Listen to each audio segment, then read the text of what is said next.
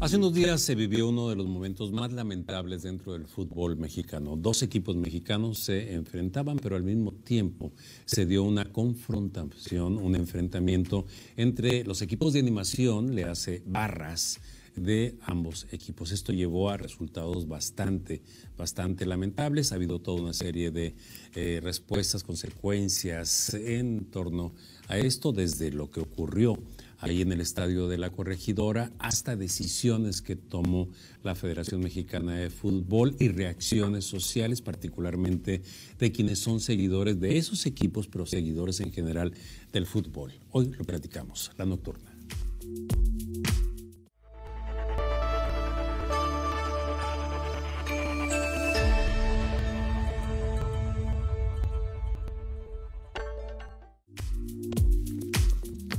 Gracias, les saluda Gerardo Nevares, bienvenidos a la nocturna. Y sí, efectivamente, hoy vemos desde otro ángulo o pretendemos hacerlo desde otro ángulo, eh, otros ángulos, lo que ocurrió y lo que ha venido sucediendo después en relación a los hechos de la corregidora donde se enfrentaron las barras o los equipos o los grupos de animación de los rojinegros del Atlas y de los gallos de El Querétaro. Muchas gracias que está con nosotros. Recibo con mucho gusto a Darío Dávila, periodista. Darío, gracias que estás con nosotros en esta mesa.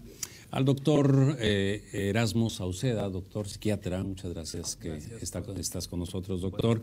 Y a nuestro querido amigo José Luis Ortega, cronista y periodista deportivo. Buenas Bien, buenas, buenas noches. Bien, lo que ocurrió ahí en la corregidora ya es, eh, se ha hecho crónica mucho sobre lo que, los hechos ¿no? de, lo que pasó ahí. Sin embargo, solamente para situarnos, José Luis, si nos hicieras el favor de ponernos en el, hacer la crónica de los sucesos de ese día. Gera, compañeros, gusto poder estar con todos ustedes el día de hoy en la, en la nocturna. Bien lo dices, un eh, saldo de 26 heridos, eh, 3 de gravedad, al menos eso fue lo que entregaron las autoridades de Querétaro en un partido de fútbol que se sabía desde un principio era de alto riesgo por el pasado que tienen ambas escuadras, ¿no? Eh, corría alrededor del minuto 50, minuto 60 del eh, segundo tiempo, el partido lo estaba ganando el conjunto visitante, el conjunto del Atlas 1 por 0, cuando de repente ocurre una invasión de aficionados del Atlas y se comienza a detener el partido. ¿Por qué? Porque se abrieron algunas puertas o abrieron algunas puertas, solo los que estuvieron ahí tendrán o sabrán qué fue lo que realmente pasó pero la barra o el grupo de animación del Querétaro fue a invadir el lugar en donde se encontraba la barra visitante y ahí se desató todo. Golpes en tribuna, golpes en las afueras del estadio, en el propio terreno de juego, en una masacre o en una este, pelea que no se había visto nunca en el fútbol mexicano. Bien, ahí están los hechos de manera este, muy, muy breve porque ya se ha recorrido muchísimo ese camino de la información. Y si les parece, ahora vamos eh, como punto de partida eh, a, la valoración que se hizo posteriormente y al, eh, al órgano correspondiente de dicha valoración. Por supuesto, aquí hay varios organismos ¿no? que pueden entrar, desde la Comisión del Delito, a, través de los órganos a los que les corresponde, pero en particular esta serie de disposiciones que hizo la Federación Mexicana de Fútbol, ¿no? En cuanto a em, dejar eh, fuera de, eh, por un año fuera, bueno, ya podremos desglosarlas, yo no conozco muy bien el terreno, pero eh, dejar fuera de em, presencia de, visitantes, de espectadores o de barras o de hinchas al equipo de corregidora por un tiempo, hasta las, em, la liga femenil y cuestiones de ese tipo. Pero, ¿podemos hablar de ellas? ¿Las tenemos a la mano? Pues, a ver, me parece que hay un un catálogo ahí de, acciones como más bien de carácter punitivo. Sí, que, totalmente. Que tienen que ver con, sanciones muy mediáticas, pero que me parece que no van, no van al fondo, Gerardo. Y eh, tan, tan, solo el solo hecho de proponer que haya videovigilancia y reconocimiento facial implica revisar, por ejemplo, eh, la privacidad, ¿no? el acceso a, información, los códigos de, privacidad. Que podría vulnerarse. Por supuesto, pero a ver, estas sanciones no, me parece que no van al origen. Eh, la, violencia sistémica del fútbol y lo social ha estado ahí no solo de ahorita, no tenemos muchísimos años en el tema de, las barras, de los hinchas, pero además, paralelo a eso, tenemos el, este lenguaje de, deportivo, José Luis ahorita nos contará un poco, este deportivo bélico, ¿no? Donde este tiro, contraataque, toda una especie, todo un glosario eh, bélico militar que, que permea durante toda la narrativa. Entonces, creo que habrá que, que, como multidimensionar realmente si estas medidas tienen un efecto. Habría primero quizá que ver la pobreza, habría que ver la, cohesión, ¿no? finalmente las barras son eso, las barras tienen como un sentido de identidad. Territorialidad. Y de territorialidad. A ver, hay una diferencia ahí que me parece eh, mágica y de cosmovisión. La barra, eh, mientras que un cártel pues, se esconde ¿no? en, lo, en lo clandestino, un cártel eh, este, incluso, incluso transgrede muchos de los valores para hacer los valores. Ellos matan por honor, ¿no? Este, asesinan por honor, ¿no? Fundan sus propios códigos. Las barras tienen también sus propios códigos y son muy visibles. Y, también creo que son una, pues una proyección de aquello que los que van al estadio no siempre ven, porque el estadio es como un caldero, una especie de caldero de metamorfosis, ¿no? Incluso hasta el más, este, entre comillas, o la más educada se transforma, ¿no? En, ese caldero. Habrá que preguntarnos si estamos viendo a las barras como un fenómeno social y esta acción como un tema de seguridad ciudadana o como un tema futbolero que se sigue estancado en la narrativa bélica, ¿no? Donde los cronistas deportivos, muchos de ellos muy buenos, pero han abonado eh, eh, indirectamente, ¿no? A, este clima de, encrispado, ¿no? De, violencia. Bien, bien, eh, muy bien. Bueno, pues habría que ver el comportamiento de masas, ¿no? Que también es otra de las cosas, con ese sentido que dices tú, de la libertad que se dan cuando no se la da. Es como ir a la playa.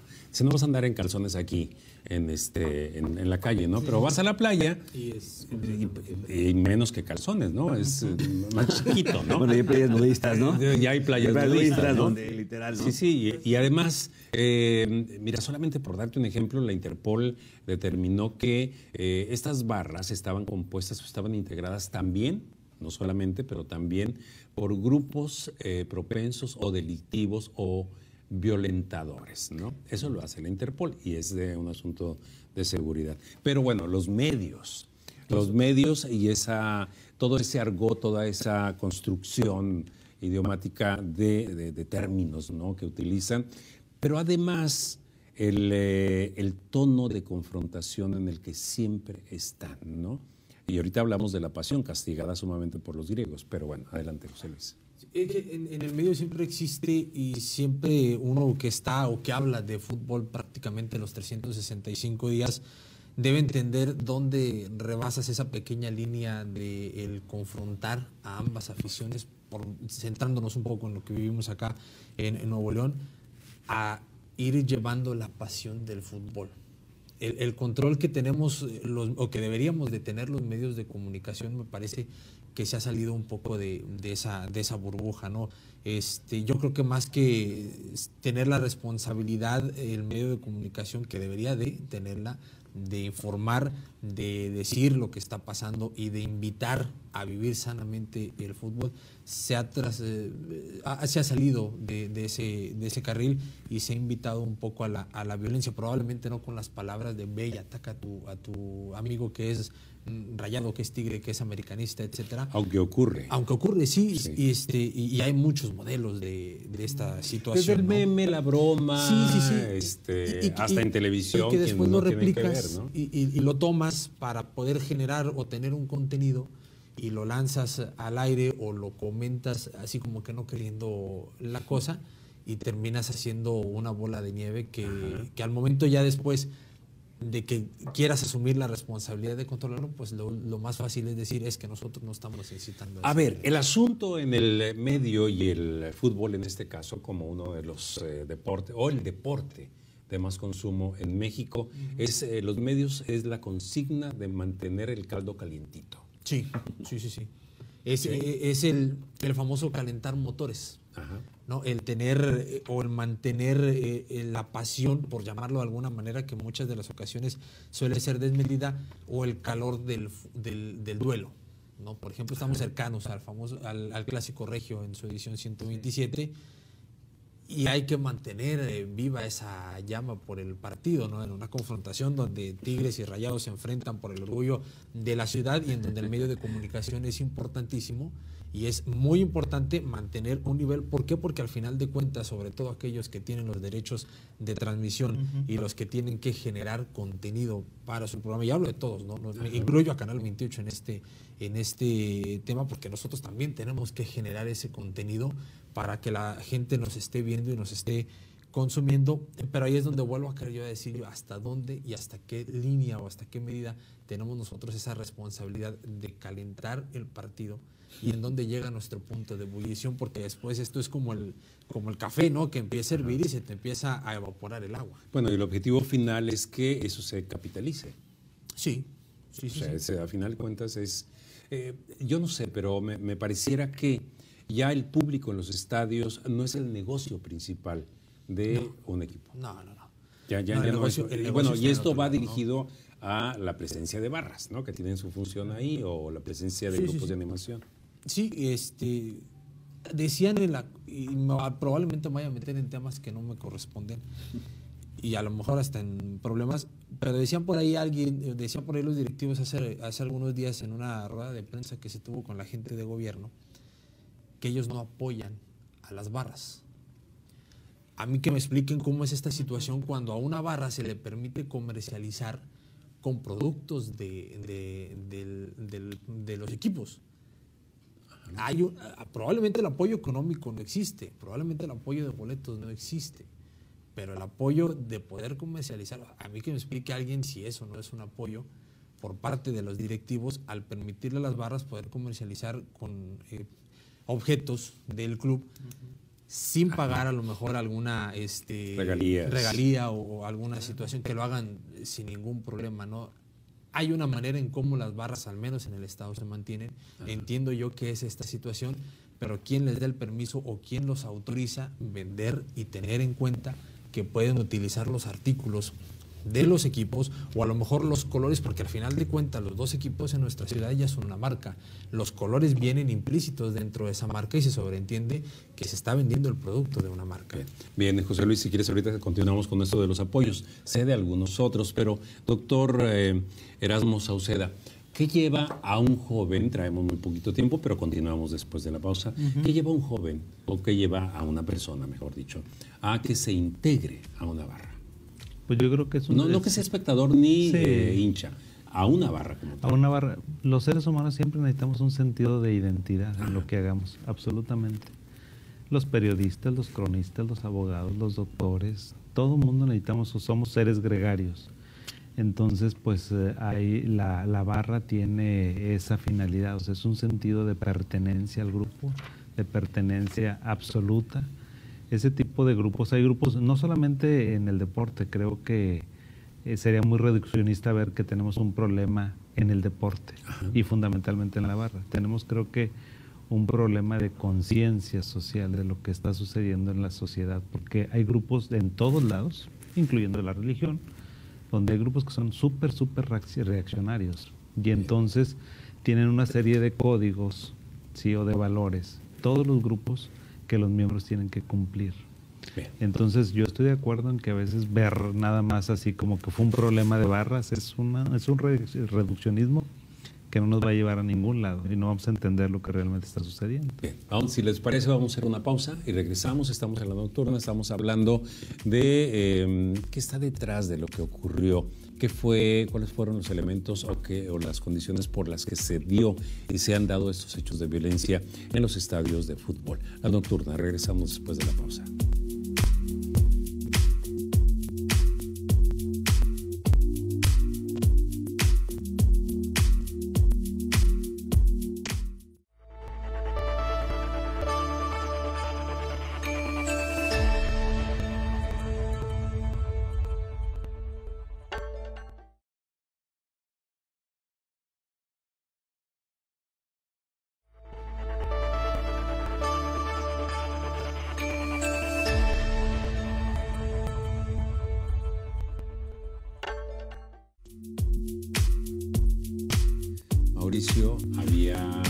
Preparado todo a unas cuadras para la celebración. Entonces ya ve que no lo tenía, ya vio que no tenía el triunfo y los equipos se ponen de acuerdo y sabes que pues este, en lugar de pagar la renta yo de todo lo que rente, págamelo y Celebra tú este otro candidato, ¿no? Pero bueno, eso, eso se dio en las elecciones del que, quién sabe qué. Año del 33. Bien, gracias. Estamos de regreso en, en la nocturna. Estamos platicando de otro tema, pero bien, continuamos con lo que eh, es el tema de esta, esta mesa, que es eh, lo que ocurrió en este enfrentamiento entre los aficionados, entre las barras de los equipos del Atlas y el Querétaro. Hace un momento hablábamos un tanto de los medios, de este eh, caldeo que hay, ¿no? Hablábamos también del sentido de identidad, hablábamos de cierta vulnerabilidad en las medidas que va a tomar la Federación Mexicana de Fútbol.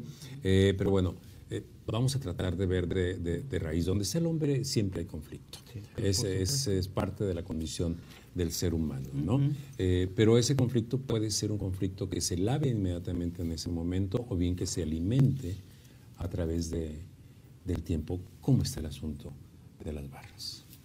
A ver, es que creo que hay como una narrativa muy fundamentalista, es decir, vida o muerte, ¿no? O sea, un partido siempre significa la vida, el todo, el nada, el fin del mundo. Es más, la, la copa del mundo, como casi casi como se acaba el mundo y ya no existe más después de ese proceso futbolero, ¿no? Eh, entonces, hay vida después del fútbol, ¿no? Hay esperanzas después, después del fútbol, hay políticas públicas alrededor del fútbol, ¿no? Hay corrupción alrededor del fútbol, este, hay hasta una iglesia maradoniana alrededor del fútbol, ¿no? Sí, sí, sí. Este, entonces, a ver, creo que los, los fundamentalismos se han extendido más allá de la cancha, ¿no? Y los llevamos al terreno. A mí me sorprende muchísimo, eso fuera del aire hablábamos, de, dónde se hace uno rayado o dónde se hace uno tigre. Yo me atrevería a decir que quizá la, eh, es en esta parte en la que el esperma fecunda el óvulo donde se decide la camiseta, ¿no? De ese tamaño estamos hablando, ¿no? Entonces, de pronto, no y sé. La religión. Y la religión también. Y decías tú, y bien, no nos preguntan nos bautizan sin preguntarnos este, este, qué marca qué marca divina te va a patrocinar o qué jabón te va a patrocinar.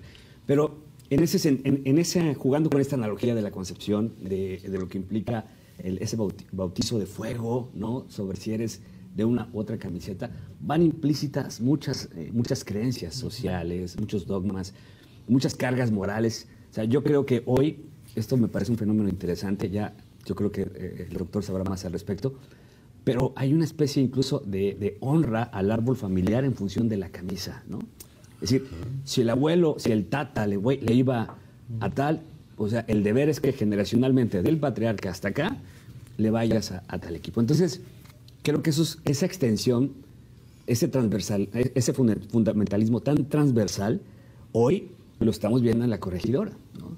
Hoy, hoy vemos que los este, este, comportamiento no solo provocó acciones como, como decimos en México, eh, el niño, ahora sí vamos a tapar el pozo después del, del niño ahogado. ¿Qué ha ocurrido? En Inglaterra ocurrió lo mismo. Sí, sí, nada más que allá sí, hay, sí ha habido, me parece que una evolución respecto a las barras, a los hinchas, a los hooligans en este caso, donde incluso hay una serie de, de consejería jurídica, una estructura donde se regula las barras en función también de su participación, no nada más es como como un ejercicio.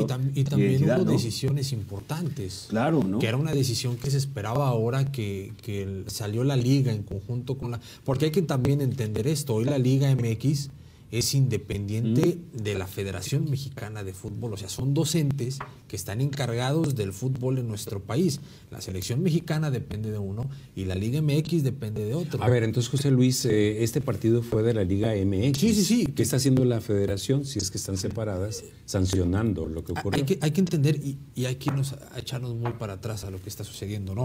Este, hace, hace algún tiempo había esta campaña de no grites tal palabra, ah, porque si no, no nos traía, nos iban a eliminar del mundial y no nos iban a traer el mundial. Iba, iba, iba a gritar el cántico que después se tocó, eh, entrégate, se siento, la transformaron en una rola de Luis Miguel para evitar la sanción. Para, evitar esa sanción. ¿Qué pasa ahora con esta situación en la, en la corregidora, que el máximo organismo del fútbol, como es, lo es eh, la FIFA, viene a México o le habla a México, por ponerlo en, algún antecedente, y le dice, oye, no te puedo llevar un mundial con todo lo que está sucediendo, con una afición que se pone a gritar válgame la redundancia, un grito homofóbico y si se están matando o casi matando en un estadio de fútbol. Ahí es donde la Federación Mexicana dice, bueno, yo tengo que intervenir en una liga que, ok, va paralela hacia conmigo, pero pues está de por medio recibir un mundial, que un, el recibir un mundial representa un ingreso económico bastante importante, tanto para la federación como para los equipos que presten sus instalaciones, sus estadios y todo este, eh, toda esta bolsa ¿no? de, de económica o esta derrama económica que puede traer para el país. Por eso se integra a todo este, yo lo llamo así, este showcito, que se armó la Federación Mexicana de Fútbol y en conjunto con la liga comienzan a determinar los castigos que se van a imponer. Ya, ya, ya, ya, ya. Eh, ahí el, el porqué de la Federación Mexicana del Fútbol. Es decir, México no ha recibido buenas inversiones por la, eh, a pesar de que eh, tiene un alto índice de criminalidad y de violencia y ahora está en riesgo la Copa del la Mundo, Copa del Mundo por la cuestión de la violencia en los estadios. Pero ¿a qué va un joven? A eh, las barras. Es decir, esta, ocurre el partido de fútbol, pero ese es un espectáculo. El otro espectáculo son las barras, ¿no? Sí, sí, sí, puedo decir que sí. O sea, ¿qué, ¿qué, está ocurriendo ahí? Son dos espectáculos al mismo tiempo y eh, quienes están dentro de ese segundo espectáculo, que a lo mejor es el primero, no lo sé, en ese segundo espectáculo, ¿qué está haciendo ahí? Es decir, ¿qué, qué, qué está, qué, está ejercitando, qué está sacando de sí mismo ahí en eso. Hablábamos pues de identidad. sí, o sea, es una manera, cuando vas al fútbol, que vas al estadio, pues todo cambia. El chip psicológico y mental cambia. Van a divertirse, van a sacar sus frustraciones, van a tener un sentido de identidad, van a olvidarse de lo terrible que puede llegar a ser la vida, de los problemas que puedes tener en la casa, de tus fracasos este, académicos, laborales y de cualquier naturaleza. O sea, creo que el fútbol tiene, visto desde una óptica psicoterapéutica, tiene un sentido muy valioso. El problema es que los afectos, cuando las pasiones de los seres humanos están un poquito elevadas, si las subes tantito con cualquier cosa, si las asusas con cualquier cosa, explotan y cambia a otra cosa. Porque el deporte pues digamos que es una transfiguración de la guerra, o sea, es una expresión finalmente de, cierta violencia encubierta, o sea, es un deporte físico, es un deporte, de hecho las barras están salti, y salti, salti, salti, salti, salti, o sea, entonces hay una descarga de neurotransmisores espantosa en ese momento donde se vale, es como si todo lo que hacen, todo el show que hacen las barras, pues de una u otra manera es enajenarse e irse a otro lugar que no sea este. Entonces, la violencia del estadio no es en sí el problema del deporte, creo que es un problema estructural. Es un problema donde está, cuando hay un éxito, el éxito tiene muchos papás, pero el fracaso es completamente huérfano. No fue el equipo, no fue la federación, no fue nadie y este es un, este es un México, desafortunadamente nuestro país es un país de simulaciones, donde nadie asumimos ninguna responsabilidad. La sociedad no tiene ninguna responsabilidad, el gobierno no tiene una responsabilidad, este, la guardia privada que se contrató no tiene ninguna seguridad, los, eh, los medios de comunicación, lo que estamos poniendo, lo que estamos exponiendo a nuestros jóvenes, o sea, es un problema, México es un, es un, es un país, es una sociedad que se está poniendo violenta. Ya lo estamos viendo que inclusive aquí hay más muertos que en las regiones donde hay guerra, donde hay una guerra abierta. Entonces, eso, o sea, el deporte y las barras es una expresión acabada de lo que realmente sucede en todo el país. Entonces, esto que hizo la Federación Mexicana de Fútbol o la, no sé cómo se llame, a mí se me hace que es como este, darle a tole con el dedo a la sociedad mexicana nada más porque vamos a tapar el ojo al macho, pero no entendieron exactamente lo que está sucediendo. Hay un problema estructural muy grave. Bien, eh, se ha hablado mucho y a algunos no les satisface, a algunos investigadores, el hecho de que este comportamiento dentro de los estadios es reflejo de la sociedad. Dicen, no es tan cierto que eso sea reflejo de la sociedad, sino un refugio de quienes buscan entrar en, digamos, en el anonimato, en la masa, etcétera, para este, sacar toda esta violencia, ¿no? Eso es eh, Sí, lo sí, que algunos opinan. Sí y no, porque si nada más fuera en el deporte, yo estaría completamente de acuerdo, pero no es en el deporte. Es en muchas otras áreas de- del, del quehacer de la convivencia humana donde se ve este tipo de exacerbación de las pasiones. O sea, creo que ahí es un reflejo, sí, efectivamente, es un problema muy complejo. No creo que sea tan reduccionista como que es una expresión de, lo, de la violencia que social. No, hay muchos factores este, metidos ahí en medio. A veces también las carencias económicas, el- la falta de educación, la cultura cívica que se debe de tener. O sea, hay muchas cosas que están ahí. Si escuchan, o sea, la verdad es que los comunicadores creo que tenemos o, o tienen un, un papel muy importante porque están asusando a, las, a, los, a los muchachos con cierto grado de instrucción o de formación o de capacidad de raciocinio y pues bueno, lo toman de una manera que no sabemos. Bien, eh, siguiendo un poco el discurso, la línea del discurso de Darío, eh, la genética, es muy temerario lo que voy a decir, pero bueno, pues ahí está.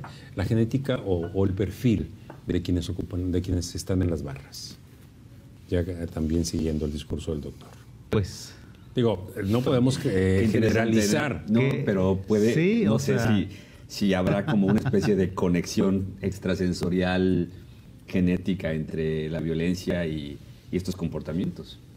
no, porque entonces este, nos estarían acusando de clasistas o cosas así. Sí, por supuesto, es bien, Y es no, muy riesgosa la De pregunta. hecho, me estaba yo acordando, ahorita tengo un muy buen amigo que me decía que su hijo estaba en la barra del ra- de los rayados y que él no se podía explicar. Fíjense, o sea, esto que estamos hablando, no podía entender cómo un muchacho de esas características, que fuera así, que se viera de esa manera, estuviera en las barras. O sea, las barras ciertamente se componen de un estrato social eh, muy particular por no sonar clasistas y cuidar las maneras, dicho, pero, doctor. o sea, tienen una particularidad. O sea, creo que las barras tienen cierta particularidad. Yo, yo, yo citaría a Vargas Llosa con las buenas conciencias, ¿no? Eh, es en ese sentido de que hay ciertos segmentos de la población que dice, vamos al fútbol, pero a la barra no te metes, ¿no? ¿Sí? Sí, no sé si estemos, bueno, no tenemos que estar de acuerdo. Es que, pero- no, pero sí, sí, abonando esto que menciona el, el doctor y lo que dices, haciendo el match entre las dos ideas, sí creo que, a ver, hay un componente social, a veces visible y a veces invisible, ¿no? Y a este México como de memoria selectiva, donde nos gusta acordar de aquello que, eh, no nos gusta recordar, pero en aquello que nos define como identidad, ¿no? Es decir, eh, por ejemplo, ¿no? Pienso en la identidad que nos definió a los que somos de Ciudad de México, los sismos del 85, ¿no? Eh, en el 85 había patrullas que, que tenían el- la frase de México sigue en pie, ¿no? Y eso, esa colectividad en su momento generó las asambleas vecinales, una cohesión ciudadana, en fin, había una... Creo, creo que el temblor eh, hizo renacer un- un- una nueva cosmovisión vecinal, ¿no? Ajá, sí. muy poderosa en la Ciudad de México. Antes Distrito Federal, en fin, ¿no? Igual de centralista como siempre, por supuesto. No, no, no, no, no, sí, un poco centralista, un poco centralistas los mis amigos capitalinos. Pero creo que ese fenómeno, esa cosmovisión, que, ahora trasladamos a un tema futbolero, también termina eh, eh, como impregnando socialmente. Ahora, si le agregas el otro, el otro ingrediente, ¿qué pasó en las últimas dos semanas en el país? Digo, cualquier parecido con la realidad puede ser coincidencia. ¿Desde dónde se estaba alimentando el discurso de odio? ¿Quién, este, quién, quién dividía entre fulanito y sutanito? ¿Quién te decía, sabes qué, Gerardo, tú eres aspiracionista, tú eres fifí, eh, tú, tú no tienes que tener dos pares de zapatos, ¿no? Y este, y yo, pero yo sí tengo que tener una casa en Houston, ¿no? Entonces, a ver, venimos de una narrativa que, que la verdad es que ha, se ha esparcido el odio. Bien, bien, bien, No, bien, lo- digo como un componente político, nada más. Sí, sí, nomás danos una oportunidad. Vamos a hacer una pausa y ahorita continuamos eh, con, eh, con esta mañanera que No, no, solamente era por poner en contexto.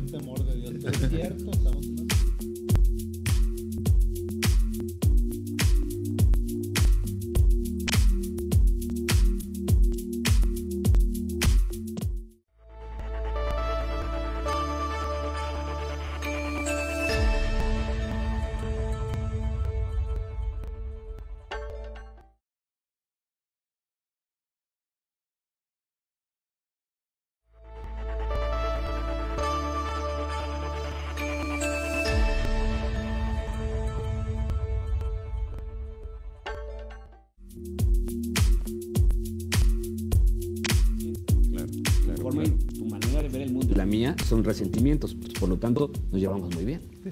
Sí, Darío, eh, continuando, estamos en la nocturna. Gracias que usted está con nosotros eh, esta noche que estamos analizando qué fue lo que pasó y, bueno, más bien qué es lo adecuado por hacer en relación a esta violencia en los estadios. Darío, siguiendo con eh, lo que tú estabas comentando, bueno, sí hay un momento de polarización, es evidente, cada día es más, más visible esta situación. aparentemente es un discurso de conciliación desde el gobierno central. Sin embargo, pues este asunto de las barras viene desde viene desde Calderón. No, no es cierto.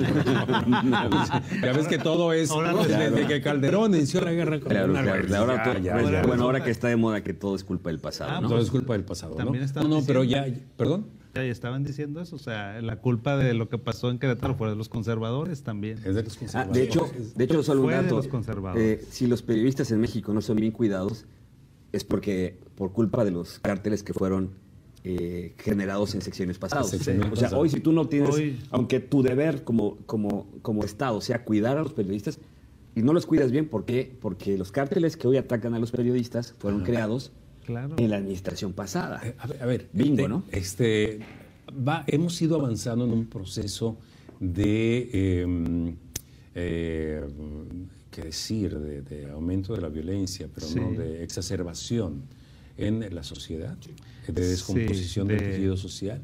Digo, eso se evidencia mucho en los índices de criminalidad, pero bueno, está este caso eh, deportivo. Sí, o sea, definitivamente no hemos encontrado, pero eso no es un problema solamente mexicano, obviamente que aquí se exacerba mucho y tiene que ver con la desigualdad, con la corrupción, con la pobreza, con la falta de educación y de este, acceso a oportunidades para toda la población. O sea, es un problema institucional muy fuerte, muy serio y se ha ido profundizando. Y en estos últimos años se ha profundizado muchísimo más la violencia. En todos los sentidos, en todos los sentidos, incluyendo lo de la barra. Fíjate que ese punto que mencionan, metiendo un poquito en el tema de por qué vas a una barra. Yo hace tiempo conocí a gente, he conocido gente que está en una barra o en otra, y la pregunta era, ¿por qué vas con los libres y locos? ¿Por qué vas con la adicción? Y algunos decían, es que es la única forma que tengo de poder ir al estadio. ¿Por qué? Porque perteneciendo a un grupo de animación, era la única forma en que podías ingresar al estadio por los costos, porque este, la zona que tú querías ir no estaba lo que tú fueras. Pero esa era una de las respuestas bastante frecuentes, frecuentes ¿no? en algún tiempo. Y me parece que hoy sigue siendo la misma porque es más fácil pedirle a tu amigo que pertenece a la barra, que no va a ir al estadio, oye, préstame tu abono, préstame tu boleto para ello, aunque se esté brincando los 90 minutos en un partido, pero estoy yendo al estadio. Esa también es una cuestión que llama poderosamente la, atención del por qué alguien decide pertenecer o no a una barra. Siento yo, no lo sé. bueno, quería comentar esto que, es, que es significativo porque eh, voy a extrapolar esto que dices, José Luis, con el tema del sicariato. ¿no? Hoy ser sicario en México es muy rentable y rentable socialmente, porque el escalafón del sicariato es veloz. Arrancas como vigilante, ¿no? como destaca, como halcón, después subes a, no sé, jefe de, plaza, después subes a jefe de región, después te codeas con el patrón, ¿no? Y, aunque ese periodo te dure 5 o 6 años o menos antes de que te asesino o te acribillen, en realidad tu escalafón social fue muy veloz. Por supuesto. Pero fue veloz en función de esa necesidad de pertenencia, de esa necesidad de identidad. Es decir, el, el cártel, no quiero decir que las barras sean un cártel, pero el cártel te dio acceso. Pero, hay una. Fíjate que algunos eh, investigadores o eh, personas que, investigan bastante bien la seguridad social la llaman eh, grupos delictivos. Claro. El cártel te dio acceso a un arma, a dinero, a prestaciones sociales, en su, por supuesto bajo su, su denominación. Te dio acceso a un poder que el Estado nunca te pudo dar. El Estado no te pavimentó, el Estado no te dio educación, el Estado no garantizó la seguridad de tus hijas, el Estado no hizo justicia por tu hermano o tu hermana eh, eh, levantada, asesinada, ¿no? Entonces, ese escalafón, ese salto cuántico entre pertenecer a la, a la, a la nata y, utilizar el sicariato como un trampolín, me, parece que en sus debidas en sus, eh, dimensiones es, es también esos escalafones que hoy, en términos de violencia futbolera, ahí lo tienes. O sea, si no perteneces a una barra, ¿con qué otra cosa te respaldas socialmente?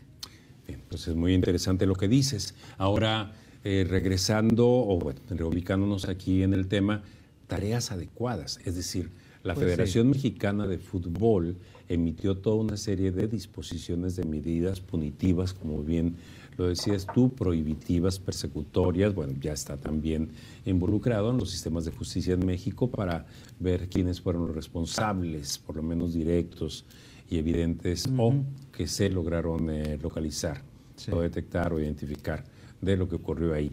Pero ¿cuáles son las tareas adecuadas?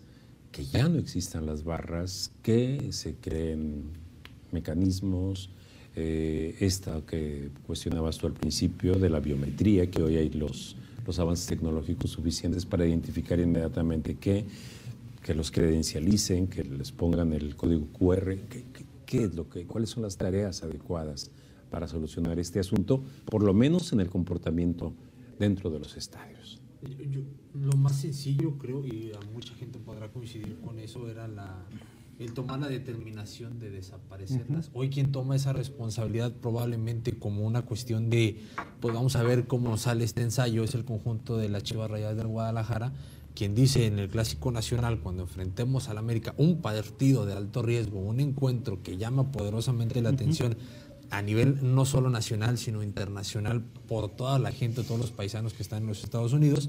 Hoy dice Chivas, bueno, voy a quitar a la barra, no le voy a permitir el acceso y vamos a ver cómo nos va. Solamente la de la América. Solamente, solamente la de, la- tanto la de la América como la de las Ah, Chivas. las Eh, eh, quitándole esa oportunidad, o a lo mejor este, ese privilegio, a las dos barras de estar, de estar presentes. Como puede salir bien, puede salir mal, y es que al final de cuentas no hay una cosa que no podemos negar. Cuando uno habla de barras, rápidamente se nos viene a la mente violencia. Y rápidamente lo asociamos con la palabra violencia, pero también lo asociamos con la palabra color, con la palabra este, alegría, con la palabra cántico, con la palabra apoyo.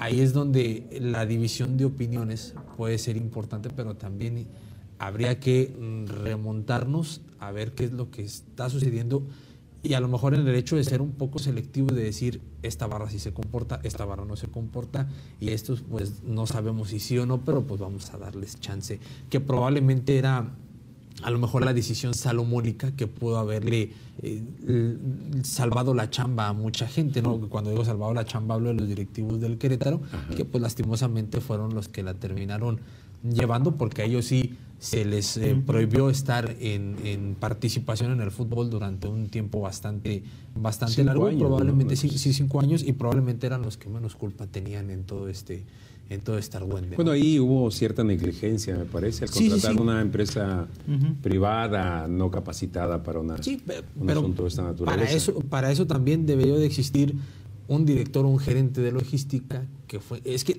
vamos a este tema, un director deportivo que se encarga netamente de ver cómo están los jugadores, de ver cómo está el club de lo deportivo.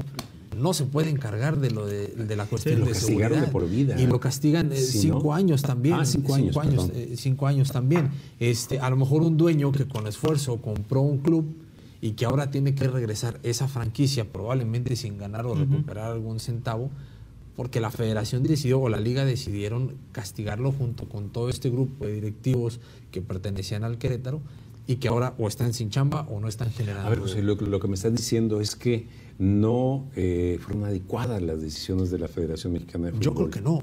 Yo creo que nos, nos equivocamos y lo que hizo la federación y la liga fue levantar un tapete y esconder la basura en él. Eso fue lo que hizo. Eso creo yo que fue lo que hizo la federación. Yo creo que la, la cuestión, a ver, porque también vamos a ver el, castigo que hay para la afición del Querétaro, para la barra del Querétaro. ¿Por qué van a pagar justos por pecadores? ¿Y por qué la afición del Querétaro se va, la, vas a, la vas a privar de ver a su equipo durante un año? Porque ni siquiera vas a poder ir a los estadios visitantes. O sea, la afición del Querétaro prácticamente, por unos cuantos inadaptados, hoy está vetada de la mayoría, si no es que de todos los estadios del país. Este fin de semana juegan contra el Necaxa de visitantes y no se le va a permitir el acceso a ningún aficionado. Tenemos referencia, bueno, es que estamos hablando de dos entornos muy diferentes socioeconómicamente hablando, ¿no? De Inglaterra que logró controlar ese problema de los hooligans y de México, por supuesto, eh, la problemática es acá más profunda o en otras condiciones, pero eh, ¿podemos tener un modelo de administración de las barras? Eh, a ver, es que creo que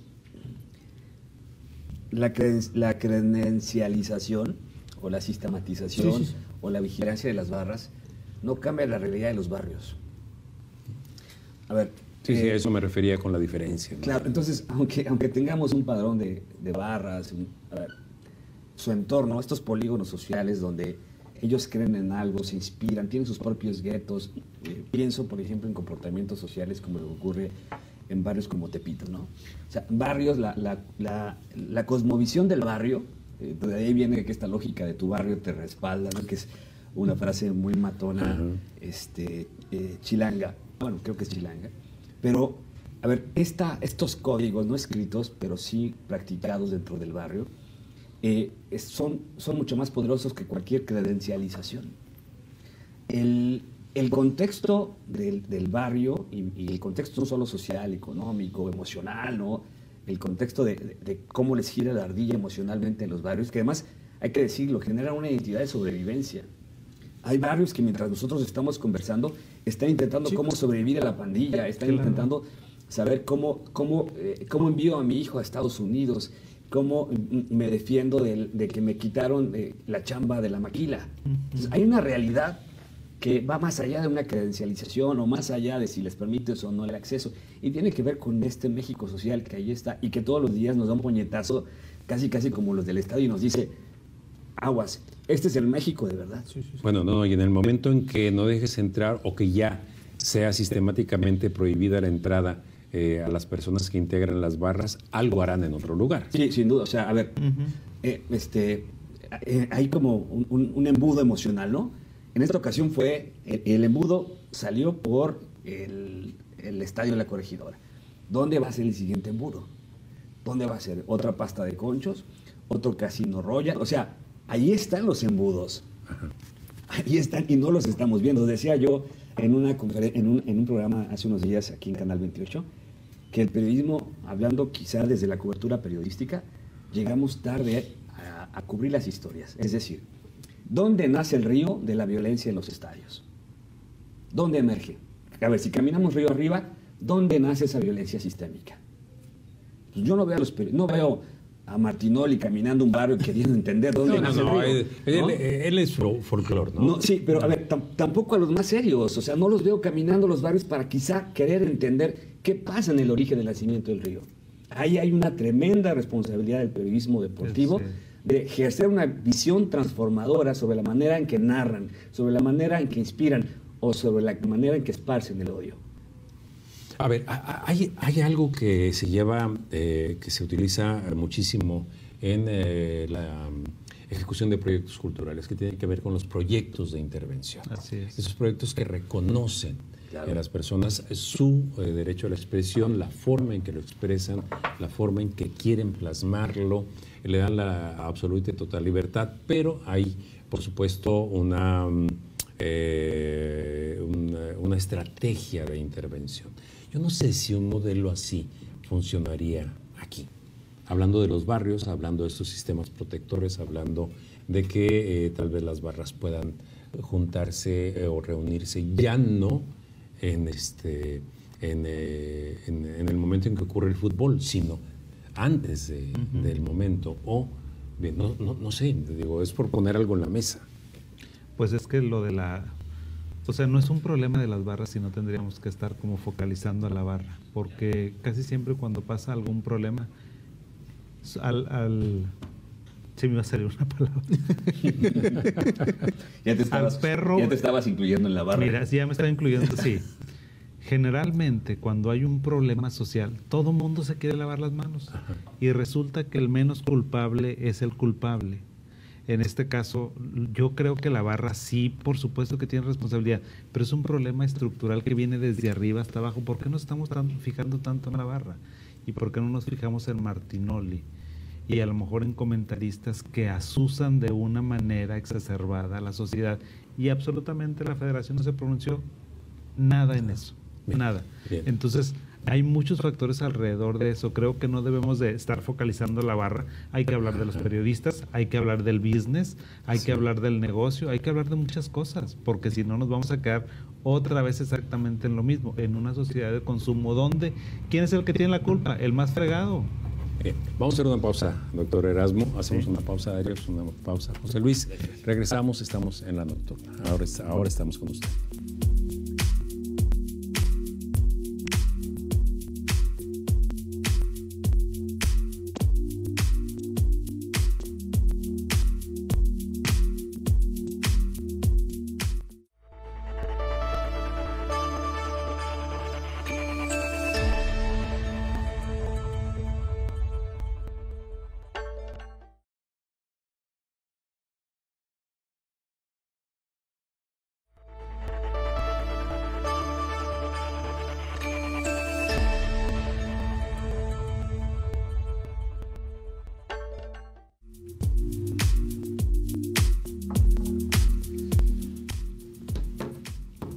Estamos de regreso con usted y vamos a la última parte de la nocturna. Estamos hablando de em, lo que ocurrió en la corregidora y cuál es la mejor forma de eh, atender esta, esta gran necesidad que tenemos de que ocurra otro tipo de cosas. ¿no?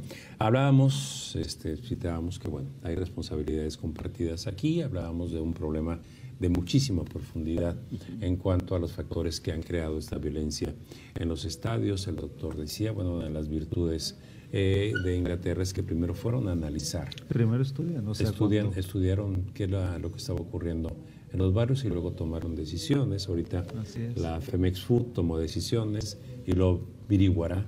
ya. Y luego averiguará, En o sea, pues su resulta que la, la investigación, esto fue el, el sábado, Sábado, sí, sí. Creo que ya para el mar- miércoles ya Sí, había, sí, sí, sí. Y todo, eh, todo eso es un show mediático nada más por la presión social, pero no estudiaron y no saben lo que realmente está sucediendo, que yo creo que es un clima de crispación social Ajá. estructural asusado por todos. Ahora sí que la violencia, igual que decía Chavarría, somos todos. ¿Por qué? Pues porque la, la- o sea, las barras pues tienen mucha precariedad en bastantes sentidos, en muchos órdenes, ¿sí? Y pues con todo lo que escuchan, con eh, la verdad es que creo que no nos debemos de fijar no solamente en eso, sino tendría que cambiar, tendría que estudiarse este fenómeno para ver cómo se les ayuda, cómo se les encuentra un, una- un mecanismo de que esta expresión emocional, que está bien que todo el mundo tengamos, no hay ningún problema, pero que encuentren una manera diferente de sacarla, que Bien. no sea de esa manera. En eh, los clubes y los eh, barras, o bien los aficionados, o los espectadores, o los hinchas, en ese momento está una especie de, eh, con- de, de- ¿qué decir? De, de, de, pues tal vez de mea culpa, ¿no? mea Entonces, culpa, bueno, se sí. van a portar bien por algunas jornadas y demás, van a ir sin camisetas, este partido de América eh, Chivas. Voy a tocar a lo mejor fibras muy Sensibles. sensibles, ¿no? Pero recordemos lo que pasó hace algunos años en Aztlán. por ejemplo, Es lo ¿no? mismo. Y hoy, hoy, hoy en día ya eso ya no se ve. por supuesto. Ya después de esto hubo una unión entre líderes de barras, se dieron la mano, vamos a ser amigos o vamos a llevar la fiesta, la fiesta en paz y no ha pasado absolutamente nada. Sí, fíjate que incluso dentro de los medios consignan el modelo Nuevo León de, Sí, sí, sí, este, de- de administración de las barras o por lo menos de pacificación de lo que había ocurrido a partir de... Y que, hoy, y que hoy la directiva del Monterrey, y bueno, no, es tanto que se levanten el cuello, pero hoy mucha gente le da la razón a la directiva del Monterrey. Cuando se inaugura el estadio de los Rayados, el que tiene nombre de banco, lo prim- la primera toma de decisiones fue abonados con rostro, con foto, dirección, teléfono, email, todos los datos generales, no entrada de afición este, visitante, llámese específicamente la afición de Tigres, y, y tener esa seguridad y, de- y- y cámaras en todas partes de- del estadio para saber qué está haciendo, qué cosa cada quien. Hoy ese modelo lo toma, yo creo, la, no sé si sabiendo o no sabiendo que ya se aplicaba acá en el estadio de los Rayados del Monterrey, hoy lo toma la, la federación en la liga y pues es el modelo a seguir y ahora resulta que pues acá ya estamos más adelantados de lo que se necesitaba desde hace algún tiempo en esta toma de decisión que tuvo la federación y la liga. Bueno, pues Nada bien, más ahí bien abonar un dato, que es que pues, tenemos al frente de la Femex Food a un exdirector del IMSS, ¿no? Sí. Mike, Miquel Arreola. Miquel Arreola, entonces, bueno, no es lo Que- mismo. Que, que sirven para todo. Sí, ¿no? entonces, este, no es lo mismo pues, el, el mutichamba, ¿no? Sí, sí, sí, sí, sí. Bien, eh, la cuestión es que eh, eh, de una u otra manera se ha trazado eh, responsabilidades, ¿no? Eh, los medios, las redes sociales, los mismos clubes con su necesidad de ser negocio, la responsabilidad de los organismos de seguridad pública, que, cuáles son las tareas que les repartimos. Ah, supongamos que podamos ser la suprema mesa del fútbol, ¿no? ¿Qué tareas Una carta Santa Claus. Sí, ¿qué, tareas eh, se les puede repartir para que quienes son espectadores o hinchas, que digamos que no pertenecen a las barras, puedan estar eh, con tranquilidad, digo, sus niños. Finalmente el deporte es un espectáculo, se vale ir a verlo, ¿no? Sí, Pero bueno, bajo condiciones de riesgo. ¿Qué, ¿Qué, tareas les repartimos? Los medios, por ejemplo. Que le bajen, que, a ver, que elaboren un nuevo discurso.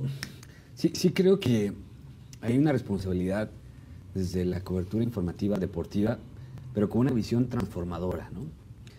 una, visión que ahonde a la cohesión, una visión que, que eh, se interese realmente por los dramas de las personas que van a los estadios, porque hay que decir que quien compra un abono no lo compra como este, eh, como si fuera simplemente al Oxxo, ¿no? Perdón, dije una marca, a una tienda, ¿no? A ver, detrás de, ¿qué hay detrás de un abono? Hay sueños, hay inspiración, hay fe, hay familia, hay eh, desayunos donde se debate. O sea, realmente sí alrededor del fenómeno o del, balón de fútbol hay una cohesión que no necesariamente está siendo capitalizada por los medios. No desde el enfoque transformador que tanto nos hace falta. No hay un enfoque de regeneración del tejido, hablo del tejido social, a partir de la cobertura. Hace un momento decía José Luis, mantengamos el, el ambiente caliente Hoy te diría que los medios también calientan las plazas, ¿no? Hoy una, un cronista deportivo, eh, creo que aquí en la región hay varios que les encanta calentar la plaza, ¿no? Y este calentamiento de plaza, si no somos conscientes del efecto social del calentamiento, seguiremos calentando plazas a donde, a donde vayamos. Entonces sí creo, no hablo de refundar toda la experiencia de, cronistas deportivos, de, conocimiento futbolero que hay detrás del balón. Hace un momento decíamos, detrás de esto, después de esto hay vida. ¿No? Pero entender que para que haya vida y para que haya cohesión social y para que haya transformación en el tejido, necesitamos que desde las coberturas informativas se replantee cómo voy a cubrir o por qué voy a cubrir con este ángulo esta cobertura. Ok, los medios están respondiendo a su necesidad de ser negocio, la mayor parte de ellos. O bien, como tú decías, de atraer públicos acá, que nosotros aquí en el sistema de radio y televisión de Nuevo León no somos un negocio. Pero eh, esto es eh, no solamente para ellos, es también ser un negocio para los propios clubes, ¿no? En ese sentido, también hay una responsabilidad de los clubes.